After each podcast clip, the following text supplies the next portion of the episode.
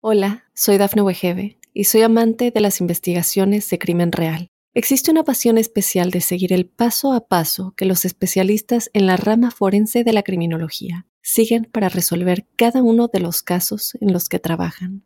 Si tú, como yo, eres una de las personas que encuentran fascinante escuchar este tipo de investigaciones, te invito a escuchar el podcast Trazos Criminales con la experta en perfilación criminal, Laura Quiñones Orquiza en tu plataforma de audio favorita. Mundo Now, noticias en 5 minutos. Inmigración, dinero, política, entretenimiento y todo lo que necesitas para amanecer bien informado. Comenzamos. Hola, ¿qué tal amigos? Bienvenidos a Mundo Now. Les saluda Alfredo Suárez junto a Camila Daza y Daniela Tejeda. De inmediato comenzamos con las informaciones.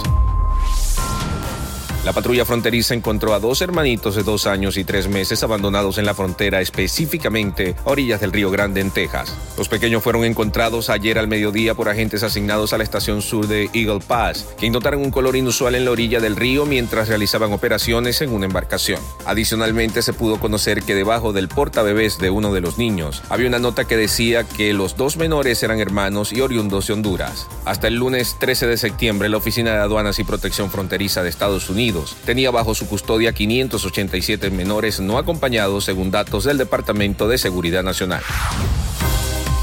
El Servicio de Ciudadanía e Inmigración de Estados Unidos exigirá la vacuna contra el coronavirus a todas las personas que soliciten residencia permanente en Estados Unidos. Este martes, la agencia que controla los asuntos migratorios en el país informó que desde el primero de octubre requerirá a los solicitantes de residencia permanente y también a otros tipos de visa, como la de refugiados, estar completamente vacunados contra el COVID-19. Los residentes del sur de Luisiana que aún no se han recuperado del paso del huracán Ida hace apenas una semana se preparan para fuertes lluvias e inundaciones potencialmente mortales mientras la tormenta Nicolás pasa despacio sobre parte del estado tras golpear Texas. Nicolás tocó tierra el martes como huracán sobre la costa de Texas y descargó aguaceros, aunque no tardó en remitir a tormenta tropical y después a depresión tropical. Pero los meteorólogos dijeron que Nicolás podría permanecer sobre la maltrecha Luisiana y provocar peligrosas inundaciones en el corazón del sur de Estados Unidos durante los próximos días. Juan Miguel Pantoja Miranda, conocido como el pajarraco y presunto involucrado en el caso sobre la desaparición de 43 estudiantes de Ayosinapa, ofreció detalles sobre lo que ocurrió la noche y madrugada del 26 y 27 del pasado septiembre del 2014 y aseguró que todas las víctimas habían fallecido. Pantoja aseguró que desde la desaparición de los jóvenes no lograba dormir bien y tenía pesadillas que necesitaba decirle a los padres de las víctimas que no los buscaran más porque todos habían fallecido, siendo estos incinerados en un basurero de Colula.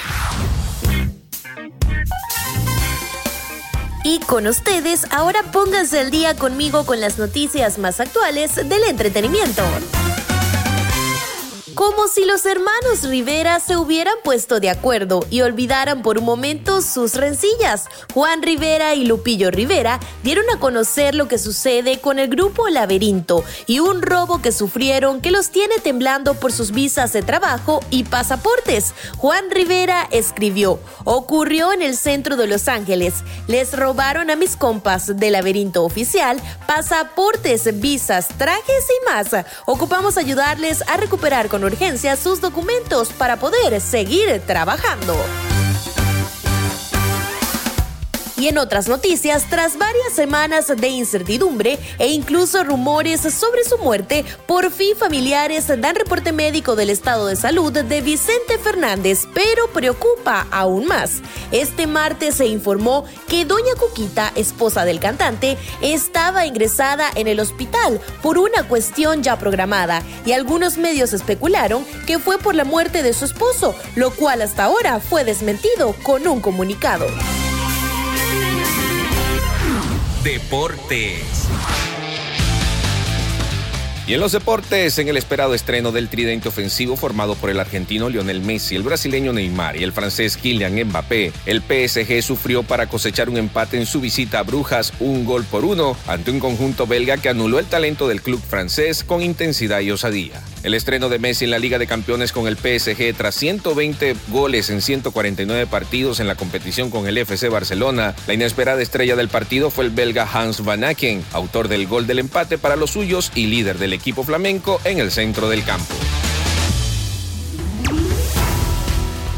Y antes de despedirnos, los dejamos como siempre con una frase de Mundo Inspira. Tu actitud, no tu aptitud, determinará tu altitud. Mantente conectado y bien informado con Mundo Hispánico. Recuerda que puedes ampliar estas y más informaciones al ingresar a nuestra página de www.mundohispánico.com. Les informó Alfredo Suárez, Daniela Tejeda y Camila Daza. Nos escuchamos en la próxima.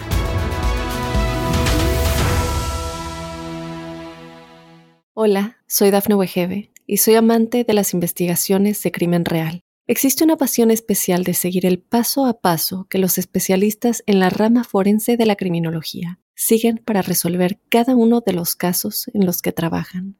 Si tú, como yo, eres una de las personas que encuentran fascinante escuchar este tipo de investigaciones, te invito a escuchar el podcast Trazos Criminales con la experta en perfilación criminal, Laura Quiñones Orquiza en tu plataforma de audio favorita.